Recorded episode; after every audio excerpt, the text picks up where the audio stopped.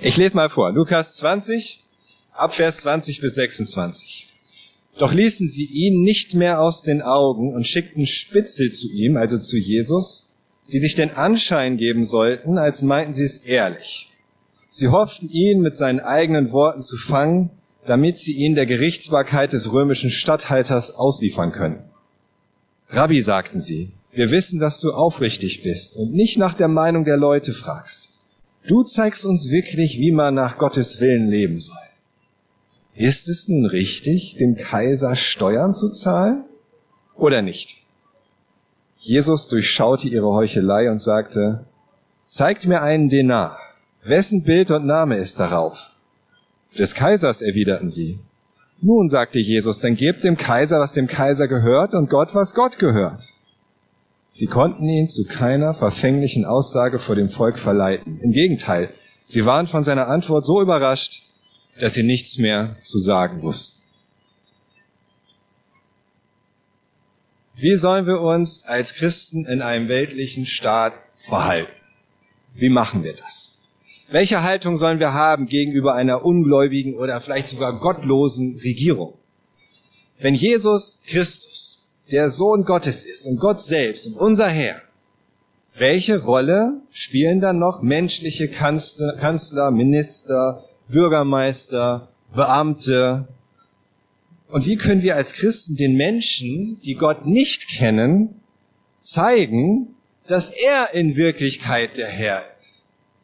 Dass er der König der Könige ist, der Allmächtige, der Schöpfer des Himmels und der Erde, den sich alles unterordnen muss. Und was tun wir, wenn die Regierung unseres Landes Dinge beschließt und tut, die gegen Gottes Willen sind? und womöglich noch und womöglich das noch mit unseren Steuern finanziert. Dass es dazu unterschiedliche Antworten geben kann, das wird sehr schnell offensichtlich, wenn wir uns so anschauen, was natürlich an verschiedenen Stellen so propagiert wird, sei es auf Demonstrationen oder vielleicht auch in sozialen Medien. Doch welche Antworten hat Jesus für uns? Und ich denke, das ist sehr, sehr aktuell, diese Frage. Welche Antwort hat Jesus für uns und das Wort Gottes? Und es heißt in Vers 20, doch ließen sie ihn nicht mehr aus den Augen und schickten Spitze zu ihm, die sich den Anschein geben sollten, als meinten sie es ehrlich. Sie hofften ihn mit seinen eigenen Worten zu fangen, damit sie ihn der Gerichtsbarkeit des römischen Statthalters ausliefern konnten. Wir haben letzte Woche oder vor zwei Wochen das letzte Mal gesehen, Jesus ist immer noch in Jerusalem. Es ist nicht mehr weit bis zum Passafest, bevor es beginnt. Und wir wissen, dann wird er tatsächlich den römischen Besatzern ausgeliefert dann wird das auch passieren, was sie sich wünschen. Aber zunächst einmal war dieser Versuch in, den, in dem Abschnitt zuvor, wo so die versammelten Autoritäten, die Hohenpriester, die Schriftgelehrten, die Ältesten, sie versucht haben, Jesus durch ihre Autorität einzuschüchtern und irgendwie in eine Falle zu locken und dann irgendwie zu verjagen, das war gescheitert. Aber so schnell lassen sie nicht locker. Denn Jesus, der jetzt in Jerusalem ist, der, offen, äh, öffentlich verkündigt und predigt, der ist ihnen ein Dorn im Auge. Sie wollen ihn loswerden. Aber sie haben nichts gegen ihn in der Hand. Und es ist wirklich erstaunlich und auch mal Gedanken wert, dass sie wirklich nichts ihm vorwerfen konnten. Sie konnten ihm nichts vorwerfen. Es gab nichts, was sie ihm irgendwie vorwerfen konnten, um zu zeigen, dass er ein Heuchler ist, um zu zeigen, dass er irgendwie die Dinge, die er selbst predigt, gar nicht tut oder dass er irgendwann irgendwo schon mal einen Fehler gemacht hätte. Ich meine, ihr wisst, wie das ist. Wir erleben das ja auch sehr deutlich im Wahlkampf. Jede Kleinigkeit kann man eigentlich irgendwo herausholen und jedes kleine bisschen kann dann wirklich den, den Ruf schädigen und da hat man was in der Hand und dann zeigt das, die, dem könnt ihr doch nicht vertrauen. Aber das ging bei Jesus nicht. Es gab nichts, was sie irgendwie in der Art hervorholen und ausgraben und ausgraben konnten. Keine Laster, keine Irrtümer, keine Leichen im Keller, keine Schattenseiten, gar nichts. Also müssen sie sich mehr anstrengen. Sie müssen irgendwie etwas finden, womit, wir, womit sie ihn provozieren können, womit sie es irgendwie rauskitzeln können aus ihm. Und vor allem suchen sie nach etwas, das es ihnen ermöglicht, Jesus an die römischen Statthalter auszuliefern. Denn die Juden selbst, auch die Hohepriester, die Ältesten, die Schriftgelehrten, die konnten keine, keine Strafe irgendwie erlassen, die wirklich relevant gewesen wäre. Das ging nicht. Sie konnten Jesus nicht zum Tode verurteilen. Das ging nicht. Das konnten nur die Römer. Aber den Römern war das total egal, wenn die Juden untereinander irgendwelche religiösen Streitigkeiten hatten.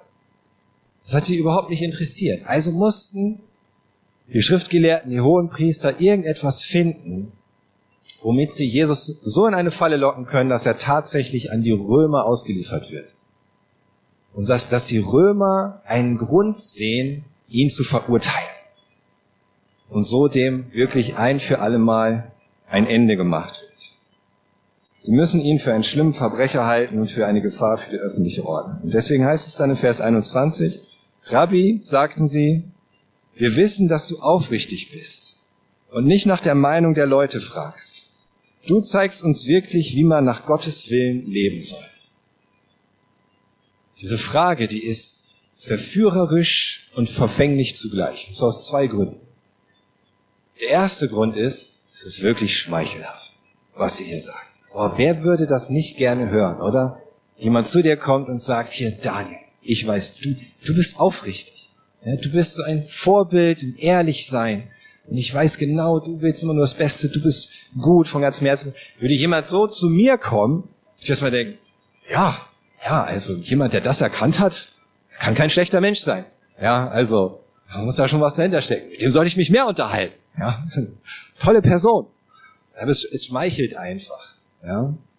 Und dann ist es aber auch noch sehr verfänglich, was sie hier zu ihm sagen, weil sie Halbwahrheiten gebrauchen. Halbwahrheiten. Warum benutzt der Teufel im Garten Eden Halbwahrheiten? Warum benutzt der Teufel in der Versuchung, wo er Jesus versucht, Halbwahrheiten? Warum sind Halbwahrheiten so gefährlich? Sie sind die gefährlichsten Lügen überhaupt, weil ein Stück Wahrheit mit da drin ist. Und auch bei dem, was sie hier zu Jesus sagen, ist Wahrheit mit dabei. Das stimmt ja, was sie sagen. Ist es, ist es nicht so, dass Jesus nicht nach der Meinung der Leute fragt, egal ob sie einflussreich sind oder nicht? Doch, das stimmt. Jesus kümmert das nicht, ob Leute einflussreich sind oder nicht. Ihm ist das egal. Stimmt es nicht, dass Jesus uns wirklich zeigt, wie man leben soll? Was wirklich der Weg Gottes? Doch, das stimmt auch. Und es ist nicht etwas sehr Ehrenwertes, etwas sehr Tugendhaftes und Geistliches, wenn jemand sich überhaupt nicht darauf konzentriert, was die Leute denken, sondern und sich gar nicht davon beeinflussen, lässt, sondern einfach nur nach Gottes Willen fragt. Das ist doch, das ist doch super ehrenwert. Das ist doch genau das, wonach wir streben. Wo ist dann also das Problem? Das Problem ist, dass es nur die halbe Wahrheit ist. Das, was sie ihm so vermitteln wollen, ist nur die halbe Wahrheit. Ja, es ist Gottes Wille. Und Gottes Wille ist uns viel wichtiger, als was die Menschen meinen und von uns wollen. Und es ist gut, wenn wir nicht abhängig davon sind, was die Menschen denken, auch über uns denken. Wenn es uns egal ist, ob wir ihren Lob, Beifall bekommen oder nicht. Und die Dinge nicht tun, um irgendwie geliebt zu werden, das ist gut. Definitiv. Es ist gut, wenn wir unsere Freunde, unsere Freude darin finden zu wissen, dass Gott uns liebt, nicht die Menschen. Wir deswegen aus dieser Liebe heraus auch Gott lieben wollen uns das Freude macht. Definitiv. Das heißt aber nicht, dass uns völlig egal sein sollte, was unsere Taten und Worte bei den Menschen bewirken. Das sollte uns nicht egal sein. Es sollte uns weder egal sein, ob wir sie damit verletzen, seien es Christen oder nicht Christen, und es sollte uns auch nicht egal sein, wie es gerade auf die Menschen wirkt, die Gott noch gar nicht kennen, die aber Gott durch uns kennenlernen sollen und durch uns zu ihm finden sollen. Jesus sagte in Matthäus 5, Vers 16, so soll euer Licht vor den Menschen leuchten. Sie sollen eure guten Werke sehen und euren Vater im Himmel preisen. Jesus sagt selbst, lasst euer Licht vor den Menschen leuchten. Die Menschen sollen eure guten Werke sehen. Aber nicht damit wir gepriesen werden, sondern damit unser Vater im Himmel gepriesen wird. Es soll uns nicht egal sein, ob die Menschen sehen und merken und mitbekommen, was wir sagen und was wir tun. Sie sollen es mitbekommen, aber es soll sie dazu bringen, Gott kennenzulernen, Gott zu loben, Gott zu preisen. Wir sollen unsere Taten nicht von den Menschen gegen Gott beeinflussen lassen, aber wir sollen durch unsere Taten die Menschen zu Gott hin beeinflussen. So rum. Und das ist wichtig. Und deswegen ist es auch nicht egal, wie wir uns als Christen in dieser Welt und in diesem Staat verhalten. In Vers 22, ist es nun richtig, dem Kaiser Steuern zu zahlen oder nicht? Fragen sie ihn. Ist das nun richtig oder nicht? Vielleicht erscheint uns das als eine recht triviale Frage. Steuern. Es geht ja nur um Steuern. Warum ist das so wichtig? Warum ist Ihnen das so wichtig? Warum ist das überhaupt so ein wichtiges Thema? Ob man da Steuern zahlt oder nicht. Gibt es da nicht geistlich relevantere Dinge? Aber für die Juden waren das, war das ein Thema, da ging es wirklich buchstäblich um Leben und Tod bei den Steuern. Denn auf der einen Seite war es so, dass die Römer so hohe Steuern forderten und einzogen, dass viele der Juden an den Rand der Existenz gedrängt wurden. Es war Wucher. Sie mussten so viel abgeben. Sie mussten so viel abgeben von, von ihrem Einkommen, von dem, was sie hatten, dass sie am Ende kaum noch etwas übrig hatten.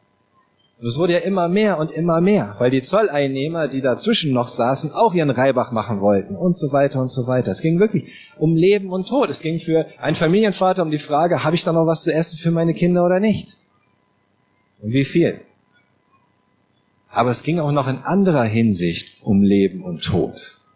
Denn gerade diese Frage nach der Steuer hatte schon, hatte schon Rebellion hervorgerufen unter den Juden, Aufstände, dass sie auf die Straßen gegangen sind, dass sie dagegen protestiert haben und schlussendlich zu Tausenden abgeschlachtet wurden von den römischen Soldaten. Wegen der Proteste. Weil sie es gewagt haben, auf die Straßen zu gehen, dagegen zu protestieren, sich aufzulehnen gegen die Römer, zu sagen, wir wollen aber keine Steuern zahlen. Und schon gar nicht so viele. Diese Versucher, die hier zu Jesus kommen, die hätten kaum ein brisanteres Thema wählen können. Was sollte Jesus jetzt tun? Sollte er einfach sagen, ja, zahlt Steuern? Dann hätte das ganz viele seiner, seiner Anhänger, seiner Nachfolger total vor den Kopf gestoßen. Sie hätten das nicht verstanden. Er hat gesagt, was, was redet der da? Wieso? Hätte er aber einfach gesagt, nein, zahlt keine Steuern, dann hätten die Römer direkt einen Grund gehabt, ihn einzusperren. Dann hätte er sich auch direkt selbst ausliefern können und sagen, bitte kreuzigt mich. Es wäre das Gleiche gewesen. Denn da verstanden die Römer keinen Spaß. Dafür hatten sie auch schon zu viel Ärger gehabt mit den Juden bei diesem Thema. Also was sollte Jesus jetzt machen? Denn diese Frage ist nicht nur brisant, sie ist auch noch durchaus relevant. Und jetzt wird es wichtig für uns. Das müssen wir uns jetzt klar machen. Wenn Jesus diese Frage beantwortet, ob man den Römern Steuern zahlen soll, geht es darum, den Römern Steuern zu zahlen. Den Römern. Nicht irgendeiner israelischen Regierung da, sondern den Römern. Die Römer, die seit fast 100 Jahren das Land gewaltsam besetzt hielten. Das war in dem Sinne keine rechtmäßige Regierung. Sie sind einfach irgendwann gekommen und haben gesagt, das gehört jetzt uns. Fertig. Und das seit fast 100 Jahren. Dieses Land besetzt. Es sind die Römer, die Götzendienst betreiben, deren Kaiser sich an dem Punkt schon selbst als Götter anbeten ließen und Tempel bauen ließen im römischen Reich, damit sie dort als Götter angebetet werden. Diese Römer sind die Römer, die den Glauben der Juden verachteten, diesen Glauben an den einen Gott, der alles gemacht haben soll und sonst gibt es keinen Gott. Sie fanden das lächerlich, sie haben das verachtet. Und sie haben immer wieder auch Gelegenheiten genutzt, um sich darüber lustig zu machen. Oder sie sogar zu beleidigen. Und sogar im Tempel in Jerusalem Götzenbilder aufzustellen, wenn sie den Juden mal wieder eins reinwürgen wollen. Weil sie den Glauben ohnehin so lächerlich fanden. Sind die Römer, die immer wieder auch Juden aus der Stadt Rom vertrieben haben, weil sie sie einfach nicht haben wollen. Mehrmals sind die Römer, die dann Juden, die als völlig freie Menschen in der Stadt Rom lebten, einfach mal gefangen genommen haben und zum Militärdienst gezwungen. Tausende. 4000 Juden. Und sie einfach so, ach guck mal, wir haben hier Juden in Rom. Die müssen jetzt mal Soldaten werden. Fertig. Sie haben ihre Kriegsgefangenen, auch die kriegsgefangenen Juden, zu Sklaven gemacht und verkauft. Tausende, Zehntausende Juden sind schon als Sklave verkauft worden von den Römern an diesem Punkt. Später wurden es 100.000, aber das ist alles. Sind die Römer, die sich das Recht herausnehmen, den Hohepriester zu bestimmen. Wow. Ist das nicht eine völlig innerreligiöse Angelegenheit? Da geht es doch um den Glauben, da geht es doch um den Gottesdienst. Aber die Römer sind diejenigen, die sagen, wer Hohepriester ist. Dieses Recht haben sie sich genommen und haben auf diese Weise sogar Macht ausgeübt auf den Tempel, auf das Gotteshaus. Es sind die Römer, die bereits zahlreiche Aufstände niedergeschlagen haben und die auch nicht davor zurückgeschreckt haben, unliebsame Juden ans Kreuz zu schlagen, um andere abzuschrecken. Genauso wie sie es dann auch mit Jesus getan haben. Es sind die Römer und ihr Statthalter Pilatus, der einmal seinen Soldaten befohlen hat, sich in so eine Menschenmenge zu schleichen, nicht erkennbar als römische Soldaten, eine Menschenmenge, die mal wieder irgendwie unzufrieden war mit Pilatus, so dass sie dann, wenn sie sich überall verteilt haben, mit einem Mal auf seinen Befehl hin ihre Umhänge abwerfen, ihre Schwerter ziehen und um sich herum alle abstechen. Diese Römer, dieser Pilatus, um den es hier geht, bei der Frage nach, der, nach den Steuern. Und es sind die Römer, die überall auf der Welt ganz genauso auch zahlreiche andere Völker unterworfen haben, besetzt haben, versklavt haben, niedergemetzelt haben und so weiter und so weiter und so weiter. Und jetzt ist die Frage, sollen Juden, gottesgläubige, gottesfürchtige Juden, diesen Römern zahlen? Also ich weiß nicht, wie es dir geht, aber wenn ich so darüber nachdenke, meine Antwort wäre klar gewesen. Oder? Wäre doch eigentlich sonnenklar, die Frage. Soll man diese Römer noch finanziell unterstützen? Alles, was sie tun, mitfinanzieren. Das kann doch gar nicht Gottes Wille sein. Oder? Aber was sagt Jesus? Vers 23. Jesus durchschaute ihre Heuchelei und sagte, zeigt mir einen Denar. Wessen Bild und Name ist darauf? Des Kaisers, erwiderte sie. Wir haben ja einen Denar. So einen hat Jesus ihnen dann gezeigt. Seht man den Kaiser Tiberius, der zu der Zeit von Jesus Kaiser war, auf diesem Silberdenar, Silber- und Goldmünzen, die Denare, hatten immer das Bild des Kaisers aufgedruckt. Und wisst ihr, wisst ihr äh, nicht nur das, ihr könnt sicherlich alle lesen, was da rumherum steht, in gut lesbaren lateinischen äh, Buchstaben. Nochmal für die, die es nicht gut lesen können, weil sie weiter weg sind. Da steht Tiberius Caesar oder Kaiser, Sohn des Göttlichen, Augustus. Das steht da. Tiberius, der Kaiser, Sohn des Göttlichen. Die Münze selbst war im Grunde Gotteslästerung. Überhaupt mit dieser Münze zu hantieren, war Gotteslästerung. Und Jesus war das sehr wohl bewusst. Er wusste, was da drauf steht auf dieser Münze. Und ihm war sicherlich die Ironie auch bewusst, dass er jetzt gerade als der wahre Sohn Gottes diese Münze hochhält, wo drauf steht Tiberius, Sohn des Göttlich. Aber das hat ihn nicht daran gehindert, seine Botschaft weiterzugeben. Denn es geht hier nicht um den Götzendienst, die Gottlosigkeit oder die Schlechtigkeit Roms und der Römer. Darum geht es einfach nicht, sondern es geht allein um die Frage, wie Jesu Anhänger, die Teil des Königreiches Gottes sind, sich in einem weltlichen Königreich verhalten sollen. Wie sollen sich die Anhänger Jesu, die Teil des Königreiches Gottes sind, in einem weltlichen Königreich verhalten? In Vers 25 sagt Jesus nun, dann gebt dem Kaiser, was dem Kaiser gehört. Und Gott, was Gott gehört. Sie konnten ihn zu keiner verfänglichen Aussage vor dem Volk verleiten. Im Gegenteil, sie waren von seiner Antwort so überrascht, dass sie nichts mehr zu sagen wussten. Jesus Antwort hat zwei Teile. Der erste Teil beinhaltet die Frage, welche Haltung sollten wir gegenüber den weltlichen Machthabern haben? Und der zweite Teil ist, welche Haltung sollten wir gegenüber Gott haben? Gegenüber den weltlichen Machthabern? Gegenüber Gott. Was wir dabei aber leicht übersehen können, ist, dass auch der erste Teil seiner Antwort viel mit dem zweiten Teil zu tun hat.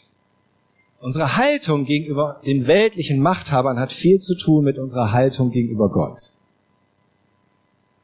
Jesus sagt, wenn das Bild des Kaisers auf der Münze ist, warum gebt ihr sie ihm dann nicht?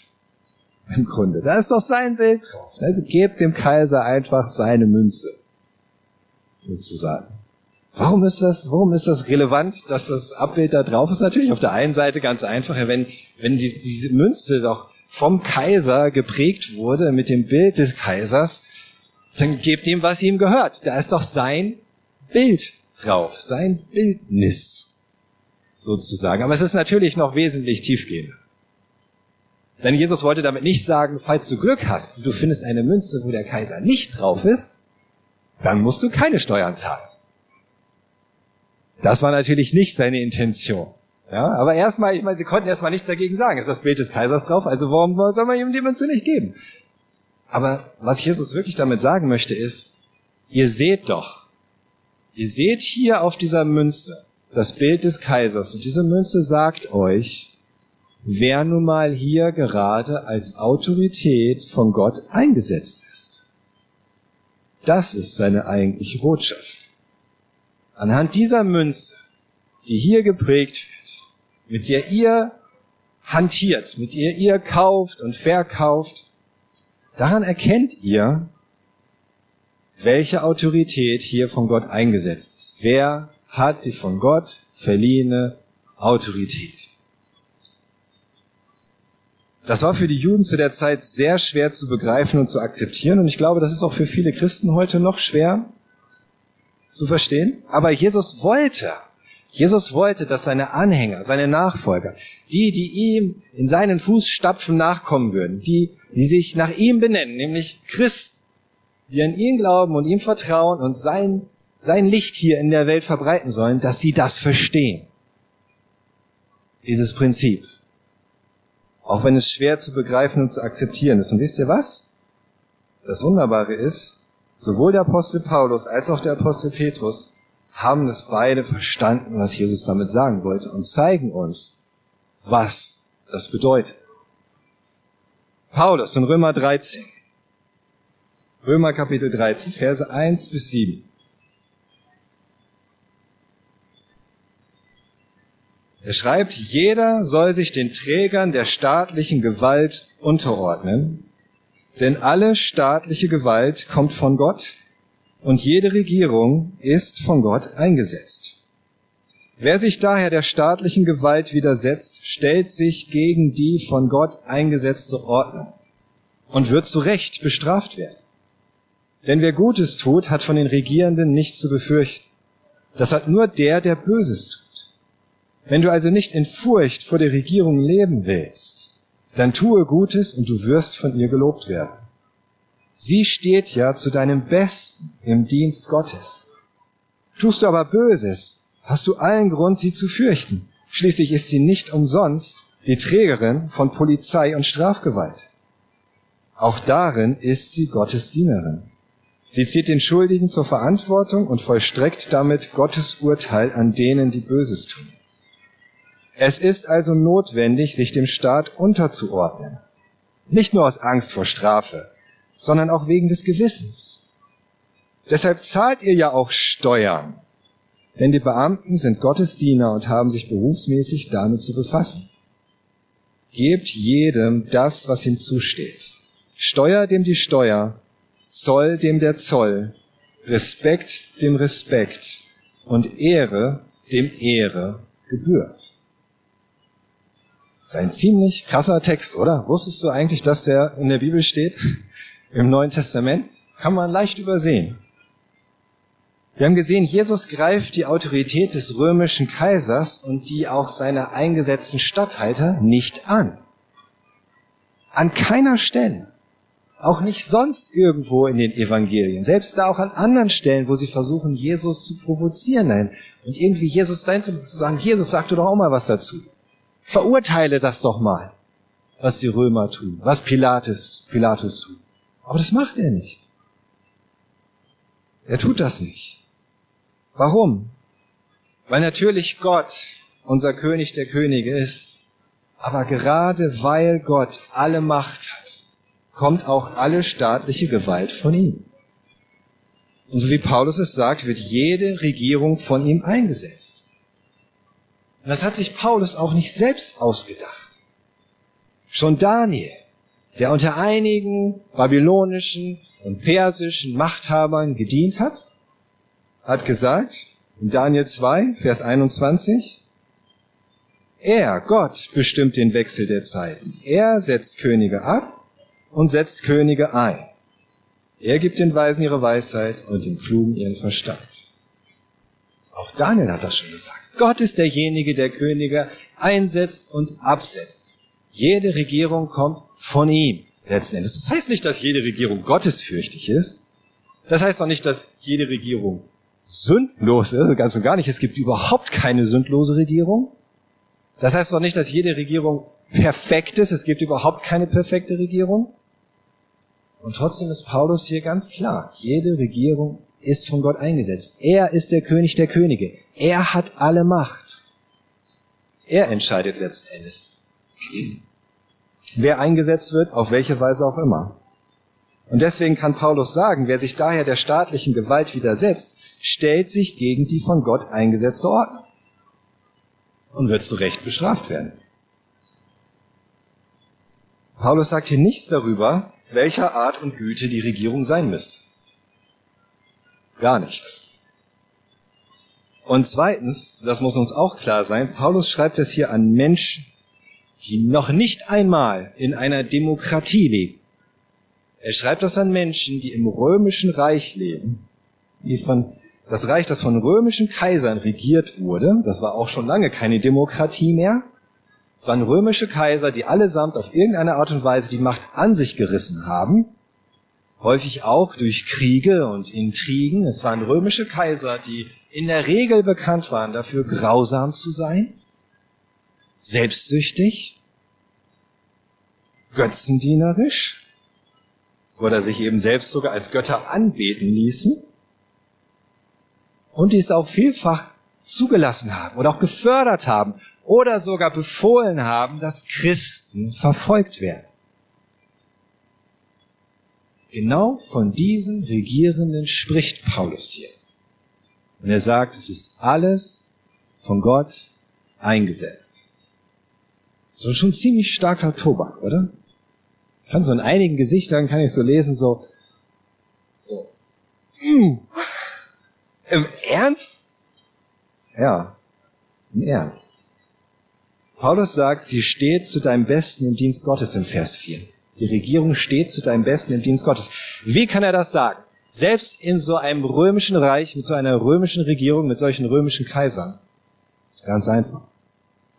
Weil auch diese böse römische Regierung immer noch dafür sorgt, dass es überhaupt Regeln und Gesetze gibt, die das Zusammenleben im Staat regeln. Im Grunde ist das, was Paulus uns zeigt, es ist besser, auch diese Regierung, auch diese römischen Kaiser sind immer noch besser als Anarchie. Warum? Weil, wenn du eine schlechte Regierung hast, dann kann vielleicht diese schlechte Regierung all das Unrecht tun, was sie will.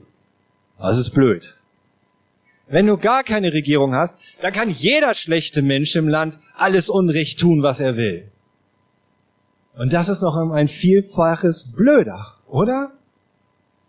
Ich glaube, viele, die da immer so nach Anarchie rufen oder sowas, ja, oder, oder, oder all cops are bastards oder was auch immer, die machen sich überhaupt nicht klar, was es bedeuten würde, wirklich in einem Land zu leben, ganz ohne staatliche Ordnung. wo wirklich jeder einfach tun und lassen kann, was er will und vor allen Dingen jeder, der die Kraft hat oder die Waffen hat und die Skrupellosigkeit, jedem anderen alles wegnehmen, ihn berauben, misshandeln, töten? Was meint ihr, was passieren würde? Ohne Regierung, ohne staatliche Ordnung. Ein Stück weit kann man das beobachten in Afghanistan, was gerade passiert. Wo die alte Regierung, die auch nicht toll war, erstmal weg ist, aber noch keine wirkliche neue Regierung da. Das ist das, was wir verstehen müssen. Deswegen hat Gott Regierung gegeben. Selbst in dieser unvollkommenen Welt, mit unvollkommenen Menschen, diese unvollkommenen Regierungen. Und trotzdem sind sie dazu da, dafür zu sorgen, dass immer noch, immer noch das Böse, die Sünde niedergehalten wird. Dass nicht einfach alles, was Böses in unseren Herzen ist, rauskommt. Und jeder und jeder einfach all das Böse tun kann, was einem gerade in den Sinn kommt. Und das ist gut. Deswegen ist die Regierung zu unserem Besten. Auch eine sündige Regierung trägt Sorge dafür, dass nicht alle Sünden ungehindert ausgelebt werden. Und natürlich, keine staatliche Ordnung ist perfekt und sicherlich, ich würde auch sagen, manche sind vielleicht besser und manche sind schlechter aus meiner Sicht. Klar, und ich kann mir auch vielleicht eher die eine als die andere Regierung wünschen. Und wenn du in einem Land wie Deutschland lebst, dann kannst du sogar wählen gehen und etwas dafür tun, wenn du denkst, dass eine Regierung besser ist als die andere. Aber es ändert nichts daran, dass es immer noch gut ist, diese Regierung zu haben. Und Paulus sagt auch in Vers 4, darin ist sie Gottes Dienerin. Sie zieht den Schuldigen zur Verantwortung und vollstreckt damit das Urteil des göttlichen Zorns. Und das ist gut. Vers 5, es ist also notwendig, sich dem Staat unterzuordnen. Nicht nur aus Angst vor Strafe, sondern auch wegen des Gewissens, mit anderen Worten, weil wir wissen, dass es Gottes Wille ist.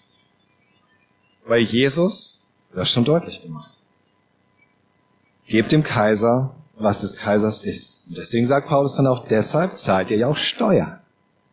Paulus wusste, was Jesus gesagt hat. Und das war seine Interpretation. Mit dieser Auffassung ist auch Paulus nicht allein. Man denken könnte, ja gut, Paulus, der hat vielleicht irgendwie, war da irgendwie besonders krass. Das war vielleicht irgendwie, weil er früher Pharisäer war, stand er irgendwie so auf herrische Ordnung oder irgendwas in der Richtung. Aber Petrus, der Apostel Petrus, der mit Jesus unterwegs war, er schreibt im Grunde genau das Gleiche. 1. Petrus 2, Verse 13 bis 17. 1. Petrus 2, Verse 13 bis 17. Er schreibt, er fügt euch allen von Menschen gesetzten Ordnungen, weil der Herr das so will. Das gilt sowohl dem König gegenüber, der an höchster Stelle steht, als auch seinen Statthaltern. Er hat sie eingesetzt, genau das Gleiche, um Verbrecher zu bestrafen und Menschen, die Gutes tun, zu belohnen. Denn Gott will, dass ihr durch gute Taten das dumme Gerede unwissender Menschen zum Schweigen bringt. Solche guten Taten sind für Petrus offensichtlich ein guter Staatsbürger zu sein. Sich den Ordnungen zu fügen. Lebt als freie Menschen, die Sklaven Gottes sind. Und missbraucht eure Freiheit nicht als Deckmantel für das Böse. Begegnet allen, so auch der bösen Regierung oder denen, die andere Meinung haben, mit Achtung, liebt die Gemeinschaft mit den Glaubensgeschwistern, habt Ehrfurcht vor Gott und ehrt auch den König. Ehrt den König, sagt Petrus. Das ist nicht nur einfach gehorchen, es ist sogar Ehre. So wie Paulus sagt, Ehre dem Ehre gebührt. Man könnte auch sagen, ehrt die Kanzlerin, ehrt den Kanzler, ehrt die Ministerpräsidentin, ehrt den Oberbürgermeister, ehrt den Ortsvorstand, wen auch immer. Ja? Und Ehre Vater und Mutter. Fügt euch allen menschlichen Ordnungen. So hat Petrus Jesus verstanden. Und ich denke, Petrus hatte ziemlich viel Gelegenheit, Jesus kennenzulernen.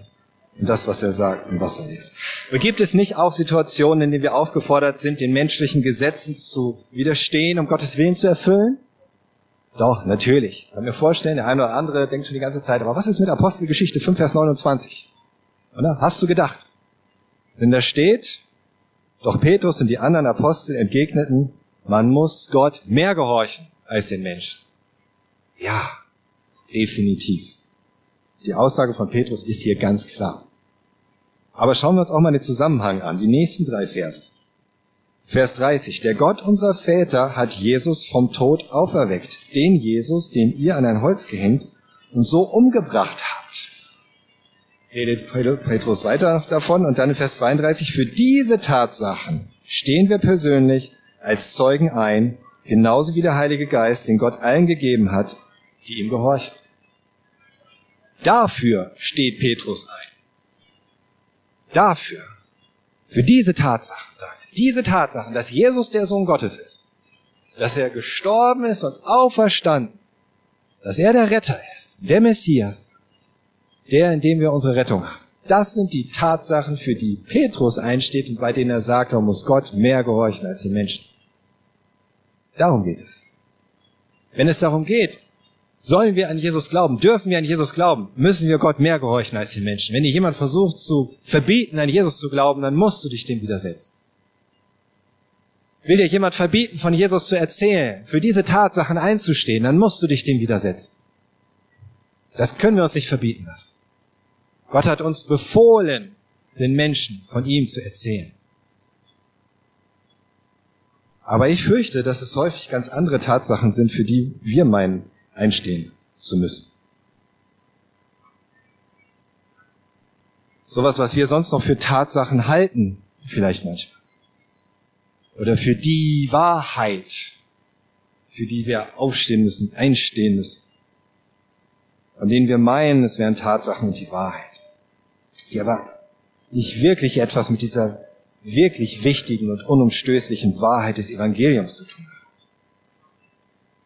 Und wir sollten uns wirklich nicht als Märtyrer fühlen, wenn wir öffentlichen Gegenwind bekommen oder sogar rechtliche Probleme, weil wir etwas über die Corona-Politik gesagt haben. Oder etwas über die Umweltpolitik.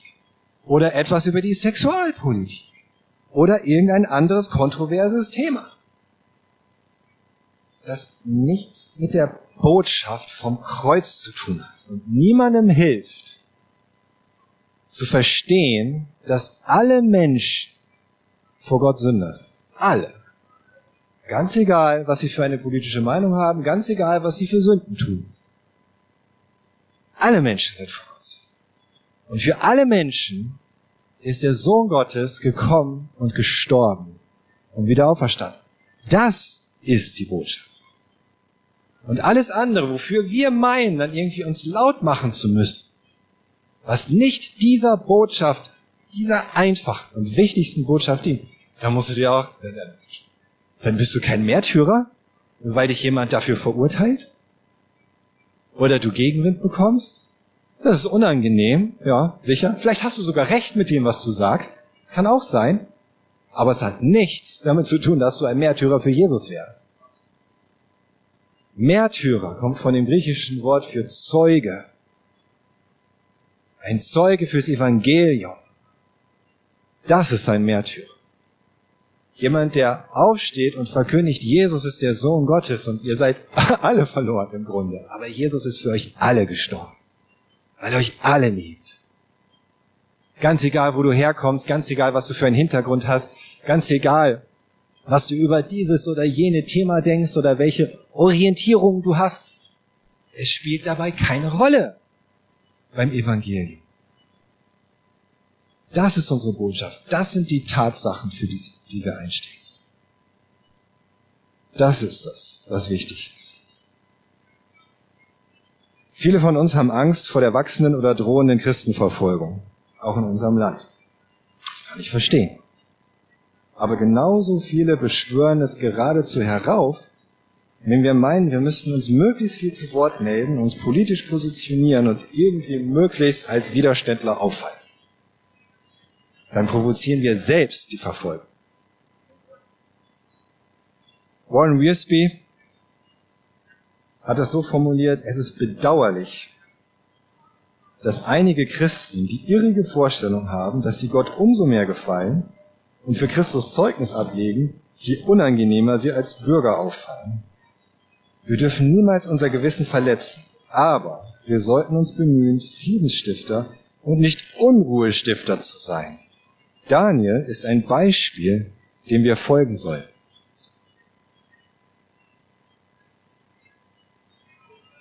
Warum schreiben Petrus und Paulus zum Beispiel noch folgende Dinge? Petrus in 1., auch bei 1. Petrus 2, in dem Vers 12. Euer Leben muss gerade unter Menschen, die Gott nicht kennen, einwandfrei sein. Wenn sie euch als böse verleumden, sollen sie eure guten Taten sehen, damit sie zur Einsicht kommen und Gott preisen, wenn er einmal in ihr Leben eingreift. So viel Weisheit drin. Petrus sagt, unser Leben muss einwandfrei sein vor den Menschen, die Gott nicht kennen. Sie sollen sehen, dass wir es ernst meinen mit Gott. Sie sollen sehen, dass wir es ernst meinen mit der Liebe, dass wir es ernst meinen mit der Demut, dass wir es ernst meinen mit der opferbereiten Nächstenliebe. Dass wir es ernst meinen, damit niemanden zu verurteilen und zu verachten. Uns gegenüber niemandem als Feind zu positionieren. Dass wir es damit ernst meinen, dass diese Gnade Gottes wirklich allen Menschen gilt, damit, wenn er irgendwann in ihr Leben eingreift, und so ist es ja auch häufig, Lange Zeit haben die Menschen kein offenes Herz für Jesus und dann passiert etwas in ihrem Leben und er greift ein und sie werden offen. Und was passiert dann, wenn sie über Gott nachdenken und über Christus und über die Christen? Und du kommst ihnen in den Sinn. Denken sie dann, oh ja, an Arne sollte ich mich mal wenden. Oder, hm, so wie Arne möchte ich lieber nicht sein. Aber Arne ist Christ. Äh, ich kenne auch einen netten Muslim. Geh ich mal zu dem. Es soll sie anziehen. Attraktiv sein. Dadurch sollen wir auffallen. So wie Petrus sagt, unsere guten Taten. Und Paulus sagt in Titus 3, Verse 1 bis 2, schärfe ihn ein, sich den staatlichen Autoritäten und den Behörden unterzuordnen. Sie sollen die Gesetze befolgen und zu jedem guten Werk bereit sein. Das ist wieder das Parallel Gesetze befolgen, gute Werke tun. Ermahne sie, über niemand schlecht zu reden, nicht streitsüchtig zu sein und allen Menschen besonnen und freundlich zu begegnen. Haben wir uns daran gehalten, als Christen, die letzten anderthalb Jahre in der Corona-Pandemie? Mit allem, was uns missfallen hat und aufgestoßen ist und uns eingeschränkt hat?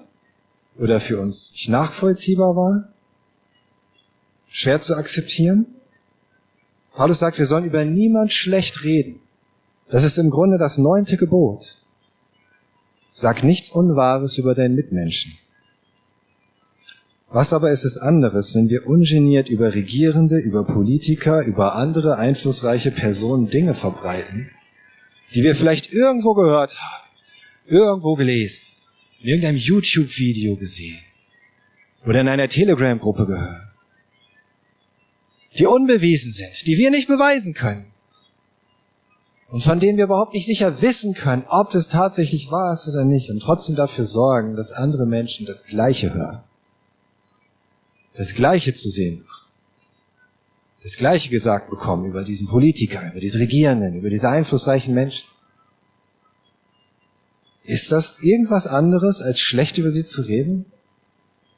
Ist das irgendwas anderes, als ein falsches Zeugnis über sie zu verbreiten? Was Unwahres? Im Gesetz des Mose steht die Todesstrafe darauf, etwas, etwas Todeswürdiges sozusagen über einen anderen zu verbreiten. Wenn du gesagt hättest, oh, ich habe gesehen wie der Arne einen umgebracht hat, dann könnte ich dafür gesteinigt werden. Aber wenn es falsch ist, was du sagst, kannst du dafür gesteinigt werden. Und vieles, was wir verbreiten über soziale Medien, über andere Menschen, die wir persönlich überhaupt nicht kennen, Dinge, die sie angeblich tun, Pläne, die sie angeblich haben, die sind teilweise so schlimm, dass man sagen müsste, das wäre eigentlich todeswürdig, wenn das tatsächlich stimmt. Und wir verbreiten das. ohne auch nur einen Moment darüber nachzudenken, dann sind wir eigentlich diejenigen, die den Tod verdienen. Hast du da mal drüber nachgedacht? Macht Gott das Ehre? Ist das Friedenstiften? Ist das besonnen? Ist das freundlich gegenüber jedem? Tun wir so Gottes Willen?